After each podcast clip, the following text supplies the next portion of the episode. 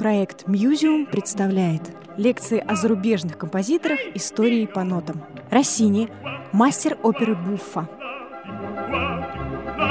Россини написал 39 опер за 20 лет. Много это или мало? А вот сравним с современниками, теми, кто помоложе. Скажем, Винченцо Беллини со своими 11 операми за 10 лет выглядит скромно. А вот Гаэтано Доницетти за 29 лет своего творчества написал 74 оперы. Спрашивается, зачем нужно было столько музыки? А вот зачем. В Италии во второй половине XVIII века было около 150 оперных театров. Из них только три или четыре, самые крупные, пользовались государственной поддержкой. Все остальные были чисто частные, чисто коммерческие. На каждый новый сезон импресарио набирал новую труппу. Слушателей можно было привлечь в первую очередь, конечно, именами певцов и певиц. И гонорары у ведущих вокалистов были царские. Но для каждого сезона нужна была как минимум одна музыкальная новинка каждому театру – а крупные театры, скажем, в Венеции, в Неаполе, в Риме, ставили в репертуар две или три новинки. Требовалось множество новых сочинений. Вот и получается, что для итальянских оперных композиторов сочинение музыки становится чем-то вроде конвейерного производства. А если мы продолжим аналогию, то такое производство немыслимо без стандартизации продукции – так сложились к концу XVIII века две разновидности итальянской оперы, два стандарта. Одна – опера-серия или серьезная опера на мифологический или античный квазиисторический сюжет с переплетением множества линий любовных и политических. Запутанные сюжеты были э, весьма. Главное в этой опере было искусство певцов – для публики важно было наслаждаться красивым голосом в красивой музыке. Другой стандарт – так называемая опера буффа, полная противоположность своей серьезной сестре. Бытовой сюжет из современной жизни. Трактовка персонажей сниженно-карикатурная уже на уровне текста. Частый такой ход сюжетный – это противопоставление хитрых, изворотливых слуг и таких вот туповатых хозяев.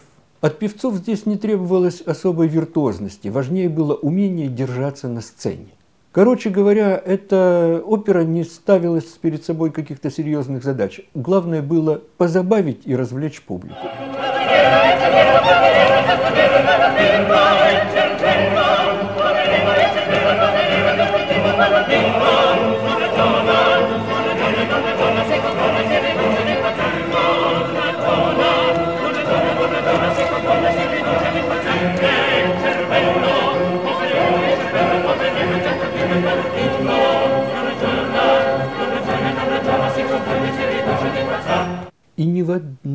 Этих оперных разновидностей не ставилась задача психологической разработки характера. Индивидуальная прорисовка образа – это штучная работа, не для конвейера. Нужно было более или менее изобретательно варьировать стандартную сюжетную схему, нужно было более или менее выразительно оформить музыкой стандартные амплуа – и никого не смущала условность, полнейшая условность происходящего на сцене. В этих условиях Джакино Россини чувствовал себя как рыба в воде. Если попробовать сформулировать э, главное его достижение, можно сказать примерно так. Он не вышел за рамки стандартов, но он раскрыл до предела возможности этих стандартов. И ярче всего получилось это у него в опере Буффа. Ему не было еще 25 лет, когда в Риме состоялась премьера его оперы «Сивильский цирюльник». Ну, надо сказать, что опера под этим названием прозвучала в Санкт-Петербурге за 34 года до римской премьеры, ее автором был Джованни Паизиелло. Поэтому в Италии опера Россини шла под заголовком «Альмавива» или «Тщетная предосторожность». Ходили слухи, что молодой Россини направил Джованни Паизелло письмо с извинениями за свою смелость. На сочинение музыки у него ушло три недели.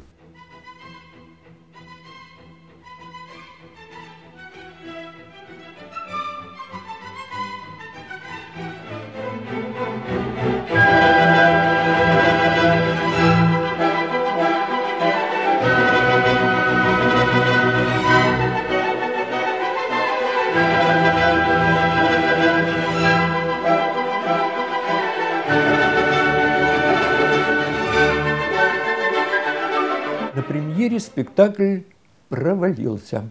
Но через несколько дней тщательных усиленных репетиций он прошел второй раз с триумфальным успехом. И с тех пор «Севильский цирюльник», я использую нынешнее название, считается венцом оперы Буффа, а Россини закрепил за собой славу первого композитора Италии. Для успеха оперы у публики с музыкальной точки зрения было необходимо, чтобы в партитуре был хотя бы один яркий вокальный номер – ария, дуэт или ансамбль. Но у Россини в «Севильском цирюльнике» не один, а целая россыпь этих, как сейчас говорят, хитов. Ну, пусть первая выходная ария лирического героя графа Альмавивы, в общем, достаточно условно. Но как только на сцену выходит Фигара – становится ясно, кто здесь будет главным по музыке.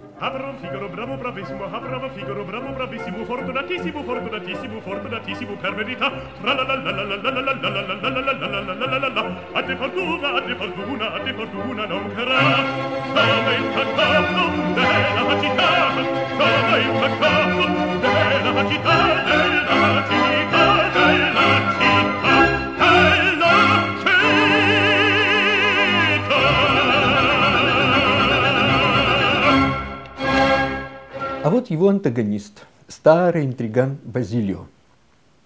Его задача – помешать намерениям влюбленного Альмавивы. А давайте-ка пустим про этого графчика слух, что за его намерениями жениться на Розине не стоит ничего серьезного. Конечно, это клевета. Но клевету бывает так приятно слушать.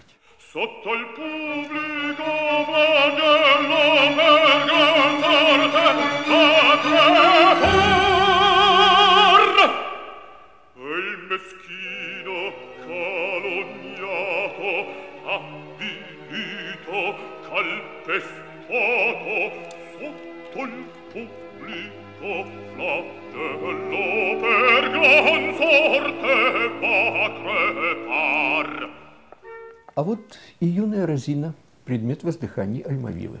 Тоже достаточно стандартная амплуа такой своевольной девицы.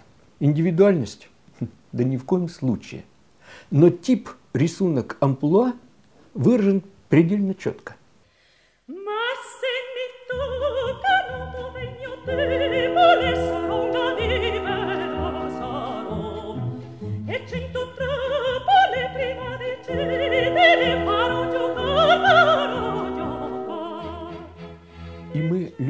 любуемся этой Розиной, печалимся и радуемся вместе с ней.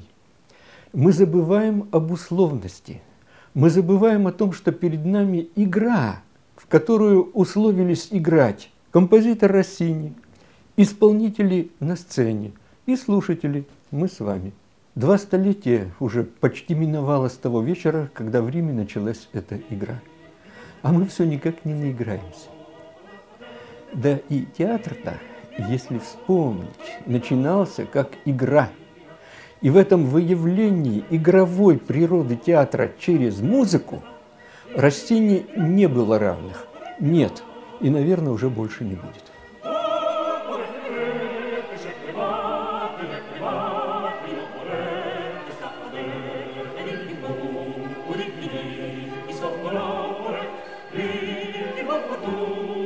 Thank you.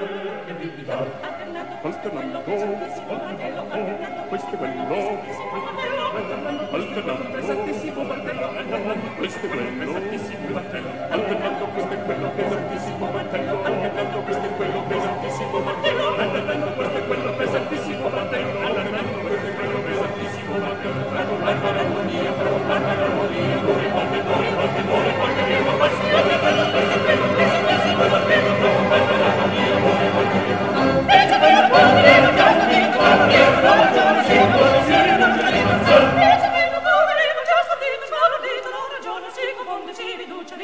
E il cervello poverello, certo dito sbalordito, non ragiona, si confonde, si riduce di pazzesco!